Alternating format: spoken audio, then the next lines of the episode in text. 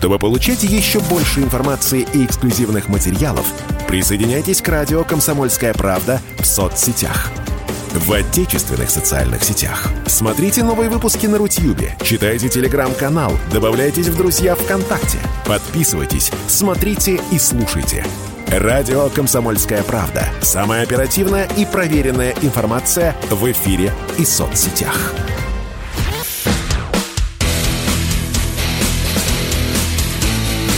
Программа с непримиримой позицией. Утренний Мордан. Всем здравствуйте! В эфире радио «Комсомольская правда». Я Сергей Мордан. Прежде чем начнем, напоминаю, трансляции идут во всех социальных сетях. Это YouTube-канал «Мордан 2.0», это телеграм-канал Мардан, ВКонтакте, Рутюб. Ну, в общем, все, что вам нравится. Вот все, что вам заблагорассудится, можете использовать. Можете также писать свои сообщения по единому номеру 8 967 200 ровно 9702. Это WhatsApp, Telegram, Viber. А начнем мы с главного врага британской короны, особого. Это Александр Коц, специальный корреспондент «Комсомольской правды». Саш, привет тебе. Да, доброе утро. Я даже не знаю, поздравлять тебя или, в общем, благоговейно понизить голос. Слушай, удостоиться такого почета и уважения. То есть и ты, и Стешин. Вот попали под персональные станции. Хотя, казалось бы, люди занимаются своей профессией. Слушай, ну вчера весь день Телеграм поздравлял, то есть э, вал, вал сообщений от подписчиков. Они считают, что это международное признание моей профессиональной деятельности. Значит, все правильно делал. Единственное, ты говоришь персональные санкции. Я не, не очень понимаю, в чем они заключаются. Вот я хотел спросить, запрет, наверное же ты беспокоился весь день. И, да, коп, копался же, наверное, в интернете и пытался понять, от чего ты теперь лишен. Вот ты чего теперь лишен?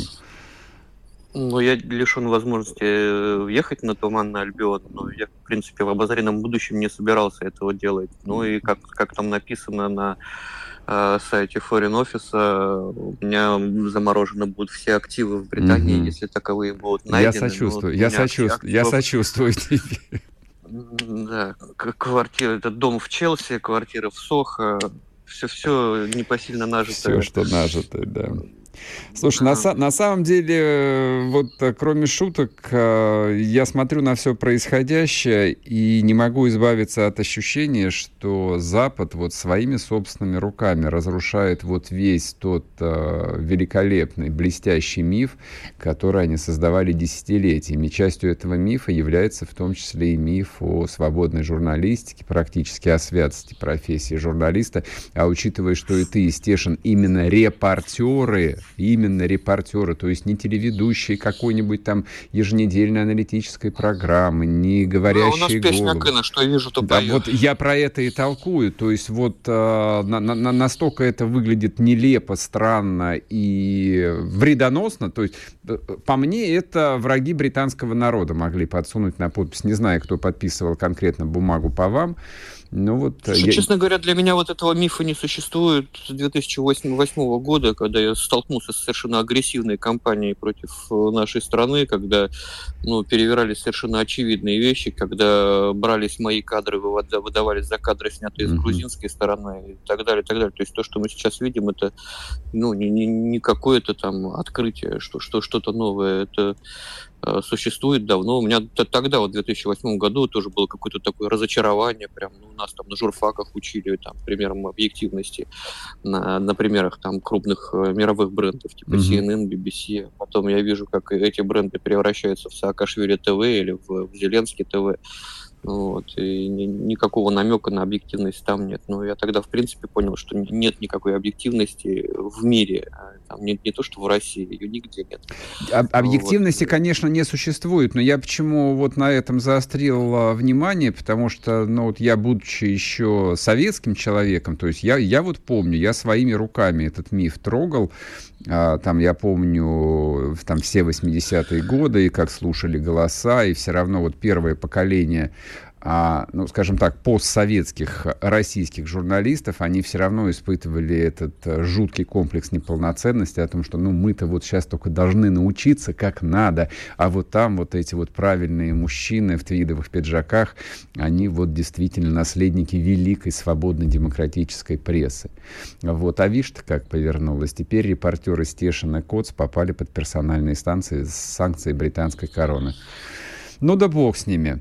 А, давай поговорим о том, что происходит. А, честно говоря, чтение брифингов Минобороны как-то вот э, совсем не возбуждает. Вот, вот я прям тебе скажу. То есть вот перечисление там вроде бы как бы и важных каких-то пунктов, пунктов теряется. Ну, там в вещах для обывателя там мало понятных.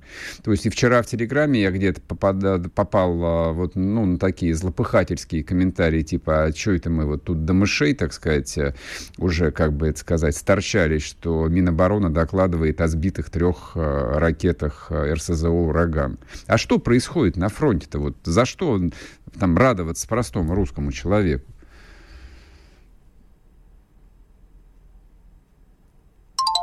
Так. И вот тут связь потерялась. Не переживайте, Сейчас мы попробуем перезвонить. Э, просто в отличие от нас, тут в теплой, светлой и безопасной студии, да, Коц находится на фронте, поэтому связь, естественно, неустойчивая. Сейчас мы сделаем повторный звонок, и Саша сможет а, ответить. Ну, я вам кратко перескажу а, главные а, пункты сводки Минобороны за вчерашний день. Нет, там на самом деле есть чему радоваться. Вот прекрасная вечерняя новость. За, за сутки уничтожено 490 украинских солдат. В принципе, вот, э, ну, наверное, еще пару пунктов. Если, если бы текст брифинга писал я, я, конечно, добавил бы еще пару пунктов, но заострил бы я именно это обстоятельство. То, о чем мы говорили вчера, то, о чем э, мы говорили позавчера, о чем мы говорим каждый божий день. А, по-моему, для всех уже вполне очевидно, что основная стратегия российской армии это перемалывание, просто вот буквальное совершенно перемалывание а, украинской военной машины. Она ведь не такая большая. Нет, она... Так, есть. Теперь по телефону. Саш? Да-да-да. Ты, ты услышал до конца мой вопрос или нет? Нет, не услышал, к сожалению. Вопрос у меня был следующий. А, вот если ежедневно, точнее два раза в день читать исключительно сводки нашего Минобороны, то там, ну, простой неискушенный человек, который не умеет вычленять самое важное, может впасть, впасть в депрессию. То есть там помимо каких-то важных вещей появляются, ну, такие странности, там, которые, ну, не знаю, зачем мне появляются, типа там сбиты три ракеты РСЗО «Ураган». Что, на фронте, угу. на фронте совсем совсем ничего не происходит, что вот э, даже об этом э, мы считаем необходимым э, оповещать нашу прекрасную Россию. Что происходит ну, важно, если... важного? И, и если бы еще говорили, куда этот ураган летел, потому что, допустим, по расположению, где мы обитаем, ураган прилетает как по расписанию в 6 утра и примерно в 21.30. Mm-hmm. Это, как правило, кассетные боеприпасы, которые э, тому расположению, где я нахожусь, никакого вреда не причиняют, если ты не находишься на улице. Если находишься на улице, то это, конечно, сразу потери, как минимум 300.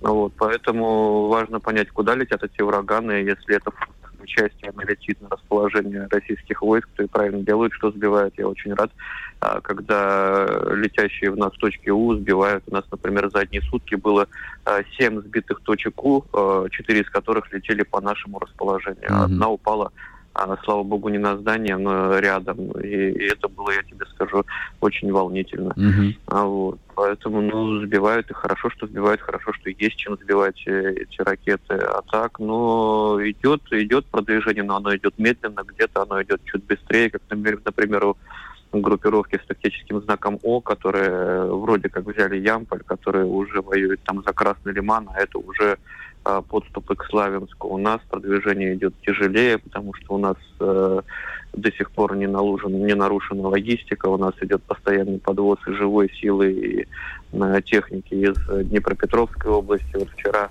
Э, ударили там по какому-то железнодорожному мосту. Будем смотреть. Сегодня мне подписчики с утра пишут, что он перекрыт на э, движение в обе стороны. Э, будем смотреть, как там. С этим мостом, который, кстати, был построен еще в первый раз в 1884, по-моему. Да, это году, Амур, когда... так называемый э, Амурский мост, а, он, же, он же старый мост через Днепр, да, в городе Екатеринославле. А. Вот. У, у группировки, которая идет э, восточнее нас, там проще, потому что, чтобы попасть э, к ним, э, подкреплению, я имею в виду украинскому, надо проходить через нас. У нас там пройти сложно, поэтому у них там нет такого воздействия артиллерийского, mm-hmm. у них там нет постоянного подвоза э, техники, они продвигаются чуть быстрее. У нас все, все намного сложнее, потому что ну, вот, э, логистика, война, война это логистика, и она до сих пор не, не вся нарушена. У тебя нет ощущения, что удары по именно логистическим цепочкам, ну, мя- мягко говоря, не массированные? Вот. Но вот а если уж а, ты вспомнил про этот Амурский мост в Днепропетровске, да, это последнее вот такое громкое событие, о котором вчера вечером телеграм-каналы отписывались, ну, удар одной ракетой по такому тяжелому инженерному сооружению, ну, мягко говоря, маловато. Ну, предполагаю я, что маловато одной ракеты-то будет. Ну, я, я небольшой специалист по ракетному вооружению, но как, как мы видим из э, ударов по предыдущим логистическим объектам, действительно маловато. Может быть, надо нанести один удар, чтобы посмотреть, куда попали и что подкорректировать, mm-hmm. э, а следом ну, что-то, что, что-то последует еще больше. Но, как показывает практика, даже российская, вот мост в Курской области взорвали, полностью пролет обрушился. Mm-hmm. Через три дня железнодорожники Уже его починили. Да. Это, это, это, ну, там, конечно, мост не такой масштабный, как, mm-hmm. как Амурский, да. А вот, но будем смотреть, не знаю. Саш, это, спасибо. Кажется, должны быть такие перманентные удары. Спа- спасибо тебе большое. Мы уходим на новости. Александр Коц был с нами, специальный корреспондент «Комсомольской правды» из расположения группировки О. Оставайтесь, продолжим. sportkp.ru О спорте, как о жизни.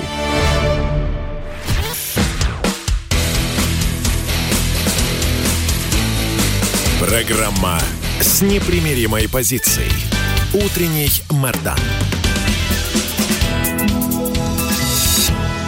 И снова здравствуйте, и снова в эфире радио «Комсомольская правда». Я Сергей Мордан. Я напоминаю, трансляция идет на YouTube-канале «Мордан 2.0». Присоединяйтесь, подписывайтесь. Кто смотрит, не забывайте нажимать кнопку «Нравится». Идет трансляция на телеграм-канале «Мордан». А мы разговаривали со специальным корреспондентом «Комсомольской правды» Александром Коцем. Поздравили его с персональными санкциями. Он теперь личный враг британской короны. Я завидую немножко, честно говоря. Не сильно, конечно, но завидую. Это признание за заслуг. Вот. А говорим мы, собственно, о войне. Вот. И вроде бы как мы уже должны были бы привыкнуть. Э, третий месяц операции, 70 дней, а привыкнуть э, к этому совершенно невозможно. И это, и это нормально. Александр Сладков с нами на связи, военный журналист, специальный корреспондент ВГТРК. Александр. Доброе утро. Рада вас видеть и слышать. В добром здравии. Да, приветствуем. Доброе, да. Да, кстати, вот, вот сразу видно профессионала, потому что программу нашу слушают в разных часовых поясах. У кого-то утро, а у кого-то уже будет и вечер. Я у вас вот что хотел спросить разговоры про применение ядерного оружия нервируют людей. И вроде бы как тем такая, ну, с точки зрения военной, те, военной теории, ничего сверхъестественного из себя не представляет. Ну, а почему бы и не поговорить лишний раз. Но, тем не менее, вот она из информационной повестки почему-то не уходит. Как вы думаете, это что? Это качает Запад, вот как, ну, с целью, я не знаю, там, вывести из душевного равновесия простых каких-нибудь европейцев или американцев. А это действительно может рассматриваться как некая теоретическая возможность. Откуда вообще вот берется это бесконечное обсуждение? Вы как думаете? Я э, принял участие в э, этом обсуждении, но в качестве безответного клиента, так скажем. Э, откуда я взял? Ну, во-первых, из Дембенфу. Дембемфу в 1954 году французы были окружены вьетнамцами, э, ведомые китайскими инструкторами, советским оружием. И после этого самой главной народной песней э, Вьетнама стала песня «Тяни пушку». То есть э, все то оружие, которое стягивалось э, к э, пункту постоянной дислокации дивизии, ну, временной дислокации французской дивизии, в которой, кстати, были, в составе которой были, кстати, и э, солдаты э, бывшей Германии э, фашистской, Э, там были и бывшие наши соотечественники, которые воевали против Советского Союза. Там были все э, в этой дивизии в качестве э, нанятых бойцов. Короче говоря, Э, окружили, и э, положение оказалось безысходным. Американцы предложили французам применить, памятуя о своем опыте в Хиросиме и Нагасаки, применить ядерную бомбу. Пожалуйста. Французы отказались. Сначала, ну, просчитывая, что их положение не такое тяжелое, а потом, собственно, начали просить, но американцы сказали, французы начали просить применить ядерное оружие против Вьетнама. Э, и американцы сказали, ну, Сенат уже все, если бы это внезапно, то мы проскочило бы, а так Сенат тормознет. Вот. А боеприпасы с объединенным ураном, это разве не ядерное оружие уже? А, пускай не в таком формате, как Хиросима и Нагасаки, но тем не менее. Ну, сов- совсем не в том формате, Александр, ну согласитесь. Я понимаю, но тема уже э, выпущена из бутылки вместе с джином. э, суть в другом. Суть в том, чтобы подчеркнуть, э, и если мы говорим о внешнем факторе, подчеркнуть, что Россия имеет совершенно другой статус, нежели другие государства. И Штаты э, совершенно игнорируют возможность договоренности, переговоров, э, какого-то демпфирования ситуации э, в сфере безопасности. С нами нельзя так безапелляционно, потому что мы подходим уже э, к стенке с той стороны. И когда мы будем к ней прижаты, э, вот это будет сложно. Понять всему миру, что мы не просто держава, у нас самое сильное атомное оружие. Зачем с нами так? Вот для чего я выпустил свой пост, но потом нам то есть мне, э, я один веду канал, э, и мне уже начали там намекать, что ну вот, ты тут воронкой пугаешь. Ага. Послушайте, однажды я лежал окруженный танками э, противника, и было 200 танков, ой, 220 танков и до 800 э, человек пехоты. И я лежал и думал, вот меня сейчас убьют. А где это, где эти подлодные, подво, подводные крейсеры, где это, где это ядерное оружие, где это учение, которое я всю жизнь освещал, где мы врага в капусту рубим, э, ну, просто не, не вынимая папироски изо рта. Вот как так? Я вот сейчас лежу, и все мы тут ляжем э, в 2008 году. Понимаете? А, зачем тогда ядерное оружие, если нас всех убивают? А здесь э, только за вчерашний день а, посмотрите, базу сожгли, самую э, большую базу нефтяную в ДНР. Сожгли. А вчера же ранили двух детей. Вчера же люди погибли, была атакована маршрутка. Ну, то есть э, люди в Киеве не хотят э, понять, что все это очень серьезно. Так это пока боеприпасы. Но это мы ядерная держава, с нами нельзя так разговаривать.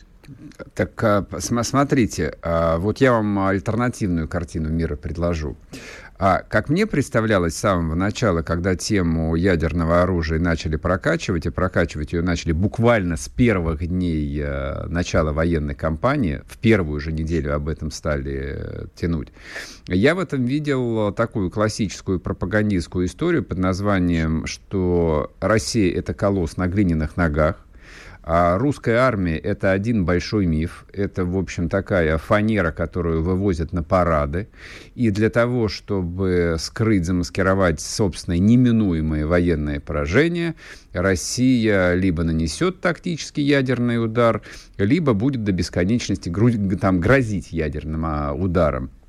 Что, в общем, как мне представляется, ну, ну, ну, ну хорошо, как бы вот врагов я понимаю, которые эту тему качают, но зачем эта тема поддерживается там на том же российском телевидении, федеральных каналах, я правда не понимаю. Мне кажется, что ну, как говорят люди, которые там буквально вчера только вернулись из Мариуполя, я вчера вечером разговаривал, там военные абсолютно уверены в победе, они просто спокойны, как танк. Они говорят, что наша задача каждый день убивать как можно больше украинских солдат. И мы с этой задачей вполне справляемся. Если надо будет убить 100 тысяч солдат, мы убьем еще 100 тысяч солдат, и война все равно закончится нашей победой. Mm-hmm. Вот такая вам версия. Нет, Сереж, вполне э, имеет... Вообще я за то, чтобы люди э, обменивались версиями, и это мое кредо. Человек должен уметь, э, иметь возможность всегда высказаться, но не лезть драться. Вот это всегда так. Значит, Сереж, то, что касается Мариуполя. Вчера э, я имел честь на катерах высаживаться в районе Тереконов на... Э, ой, это у вас или у меня? Нет, это у вас. Сейчас... Ничего, ничего, как мы понимаем, время военное. Все, я понял, все, жди. В 9. Давай. Простите, Ничего, ради. ничего, все нормально. Вчера на катерах подходили на эти терриконы, там уже была большая битва 6 недель назад, наши погибшие угу. э, морпехи. И э, вот э, я заходил туда, на террикон. Э, позавчера его пытались отбить э, представители Азова, полка Азов. Так вот, в Мариуполе все нормально. В Мариуполе уже работа пехоты, спецназа доведена до рутины угу. обычной. При мне, как э, в кино, заходят самолеты, бьют, причем бьют точнейшим образом. Вот сколько заходило самолетов при мне, столько они били в одну точку. Угу красавцы ракетами э, воздух-поверхность. И э, артиллерия работает, танки, все выверены как часы. Послушайте, но я такое не могу сказать про Донецкий э, театр военных действий. Угу. Мы в Донецке никак котел не можем закрыть. Да, Почему туда не люди можем. не едут и не спрашивают, как дела? В Мариуполе уже все, дожали. Э, их осталось только как в тире перещелкать, если эти люди не сдадутся. трупы везде э, украинских солдат пухнут. Они не забирают их, хотя предлагают им. Угу. Вот. 503-го а, вот батальона я погибших видел, э, украинских солдат. 36-й бригады морской пехоты. Вчера буквально. Вот. Понимаете, э, в Донецке, под Донецком идет война один на один. А должна, ну, хотя бы один к трем. Вот сегодня они опять пойдут в атаку, может быть. Сегодня опять их бросят на укрепление, в лобовую. Зачем мы столько людей теряем? Я, я, я согласен с вами. А, но вот, и, мы, и, и не все так просто. И вопросы есть. Но мы, репортеры, мы должны спрашивать. Может быть, план такой, но мы не знаем. Вчера по Ясиноватой били. А, я вам хочу сказать, контрбатарейная борьба опять была бесшумной и незаметной. Она, наверное, была. Угу. Но мы ее не увидели. Никто не слышал и никто не видел. Вот так. Саш, я вас прерву, мы сейчас уйдем на минуту на новости. Если сможете с нами еще остаться, продолжим тогда разговор. Александр Сладков, с нами не уходите. Радио «Комсомольская правда». Мы быстрее телеграм-каналов.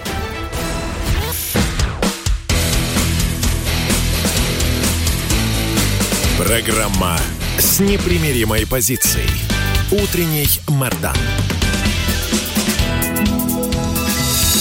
И снова здравствуйте, и снова в эфире радио «Комсомольская правда». Я Сергей Мордан. Трансляция идет на YouTube-канале Мордан 2.0. Подписывайтесь. Кто смотрит, нажимайте лайки. Подписывайтесь на телеграм-канал Мордан. Там тоже идет трансляция, если вам вдруг удобно. А мы продолжаем а, разговор с Александром Сладковым, военным журналистом, а люди здесь э, во время перерыва накидали вопросов э, в Ютубе, которые, в общем, я думаю, что вам надо адресовать. Готов. Вчерашний удар по мосту в Днепропетровске. Ну, одной единственной крылатой ракетой. Несмотря на сообщение о том, что движение было перекрыто, но я вот небольшой специалист э, вот, в области ракет, бомб и всего остального, но я как бы предполагаю, что одной крылатой ракеты маловато для того, чтобы снести такое тяжелое инженерное сооружение, как э, железнодорожный мост. Соответственно, люди тоже предполагают, что как ну, либо нужен десяток ракет там в одну точку, чтобы били, чтобы все это сложилось, а но у них э, вопрос, а где диверсанты? Ну вот диверсанты украинские на российской территории действуют, мы это видели, там два путепровода было взорвано на прошлой неделе. Никаких новостей о том, что наши вот замечательные наследники великого Кузнецова действуют на украинской территории, мы не видим. А вот как вы думаете, а почему их нет? Почему нет диверсионной войны с нашей стороны? Или просто они не сообщают? Ну, во-первых, э, что такое глубинная разведка или там, ну, возьмем диверсионные силы, диверсанты? Это человек, который доходит до моста и передает его координаты, и туда наносится удар. Угу. Почему бы из космоса это все не увидеть и не ударить? Зачем нам группу туда посылать? А, спецназ э, работает, несет потери. Спецназ здесь дерзко работает очень. Э, это реально. Просто мы о нем не рассказываем. Но мы же сидим с ними иногда вместе, э, пьем чай, разговариваем, э, меняемся мнениями. Работают люди. СПН работает. Uh-huh, uh-huh. Вот. Но действительно, для того, чтобы в, в сапогах и в телогрейке дойти по лесу там, до какого-то ну, сооружения и по рации передать э, данные и потом пытаться уйти оттуда, ну, мне кажется, это не, не, неправильно в современном мире.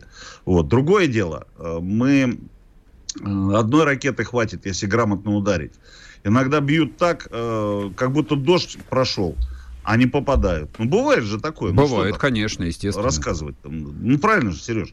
Потом, значит, у нас под Новотроицком мост разрушили украинцы. Разрушили в дребезги пополам. Вообще круто. Это трасса Донецк-Мариуполь. Угу. Слушайте, да там вот, вот прям вот рядом дорогу сделали, ну, в течение, наверное, там часа два. А она приемлемая, там даже скорость не снижаем. Ну, зачем так вот? Это тупо вообще. Поэттому тут главное попасть. А, я был, когда мы высаживались в 94 году, ой, а в 99 году высаживались с 56-м полком в тылу у боевиков, и когда вышли на мост в районе развалин Мешихи, на грузинской границе. И авианаводчик вдруг прошептал, подождите, так этот мост у меня разрушен. Вокруг, да, разрушено. Просто земля. Угу. А мост целый. Поэтому тут главное, э, опять же, а есть ли цель у военных вывести его настолько, э, в Днепропетровске тем более, настолько, что а, прошу извинить, э, сложно восстанавливать будет. Какие планы? Нам главное перекрыть движение. И постоянно перекрывать движение. Mm-hmm. Постоянно.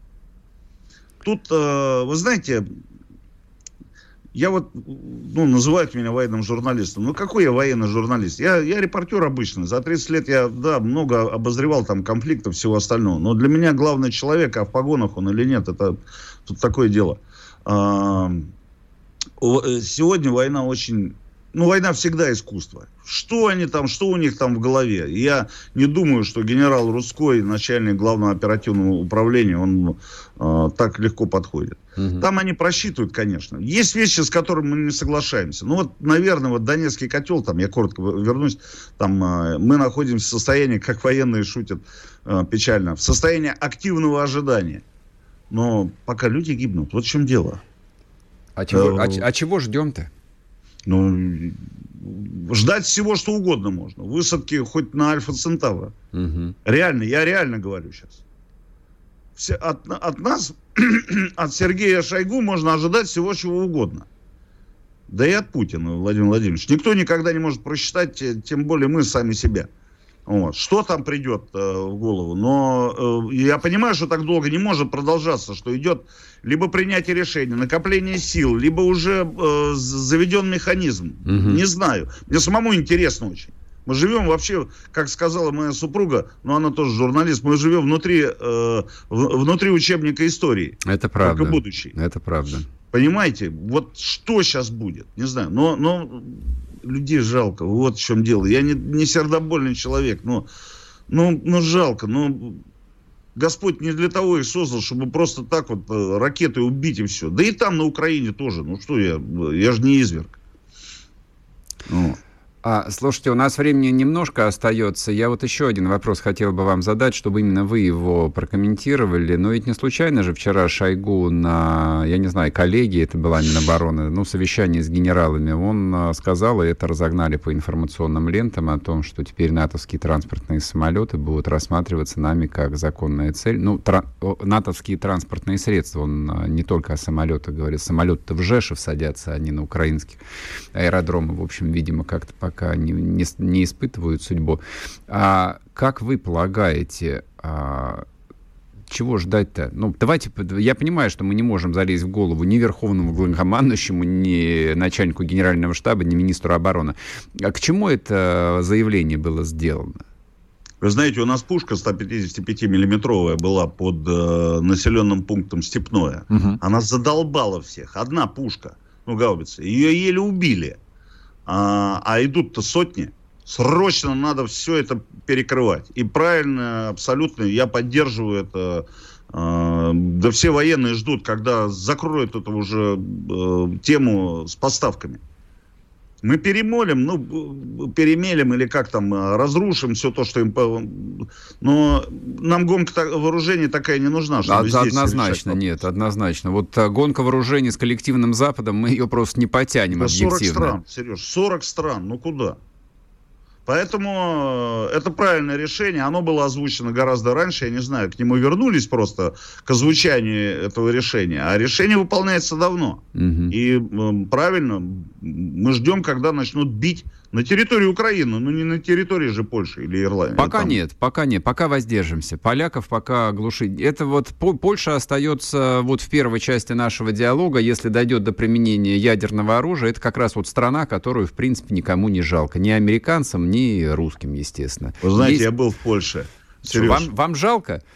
Мне жалко, да. Мне жалко. Да мне тоже. Мне жалко последователей Януша Пшимановского, а, Вайды. Нет, э, я Польшу, вы знаете, позорно, наверное, сейчас. Но я никогда не откажусь от своих симпатий. Меня так там военные принимали. И я не о водке говорю и угу. колбасе, а вот именно такая диффузия души была. А, я думаю, что не, не потеряна эта страна все-таки. Нет, конечно. Не, Польша это великая славя... великий славянский народ с великой историей замечательной. Поляки спасли католическую церковь в свое время от реформации. Тут для людей, интересующихся историей, напомню. Спасибо вам большое. Ладно, Спасибо. я думаю, что в любом случае разговор э, вот про ядерное оружие, он э, останется э, там теоретическим. Ну, я, я вам скажу так, я на 100% убежден, что это часть именно пропагандистской войны, которую ведут э, с обеих сторон. Я понимаю логику и наших генералов от информационной войны, которые, в общем, эту тему целенаправленно качают. Я понимаю. Не могу сказать, что я согласен с этой стратегией, но меня никто и не спрашивает.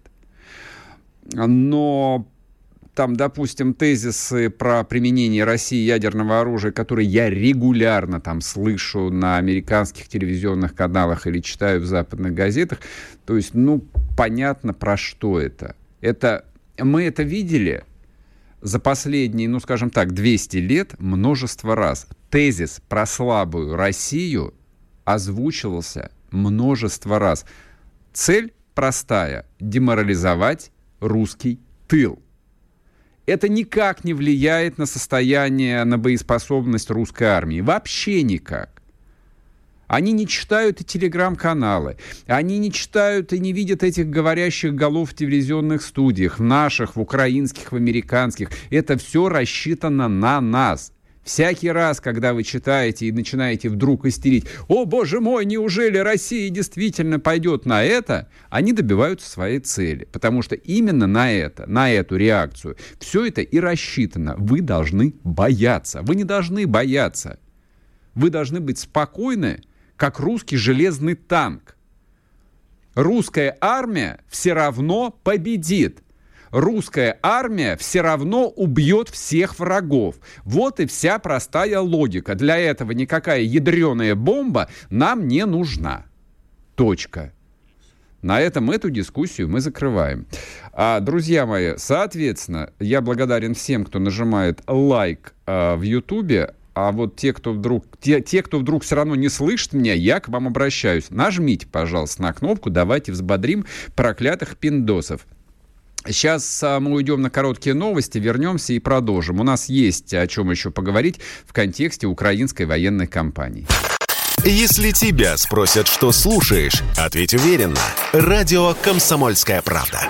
Ведь Радио КП – это самая топовая информация о потребительском рынке, инвестициях и экономических трендах.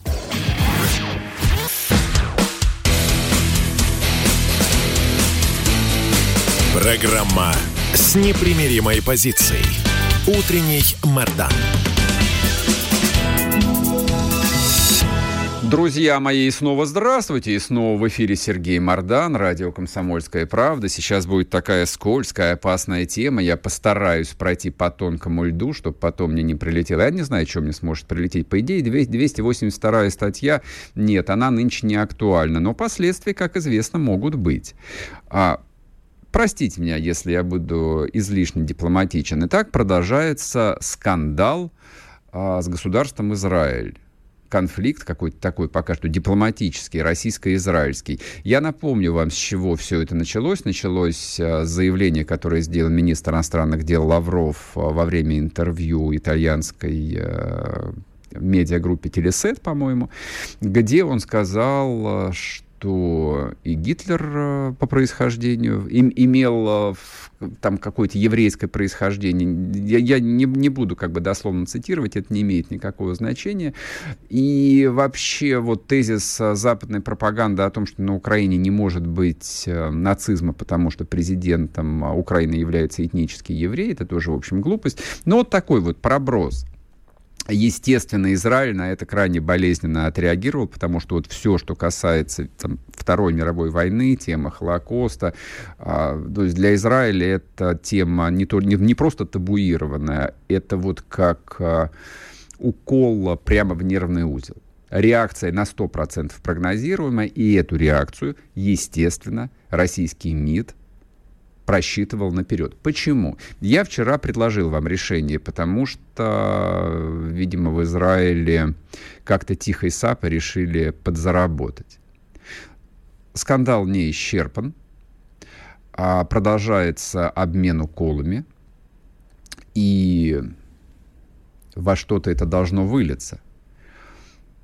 Сам факт, что что вчера еще вот безмятежные, светлейшие, вот просто вот идеальные отношения между Россией и Израилем а, вдруг одномоментно испортились, а, это, видимо, главное дипломатическое событие последних, ну, последних шести месяцев, как мне представляется.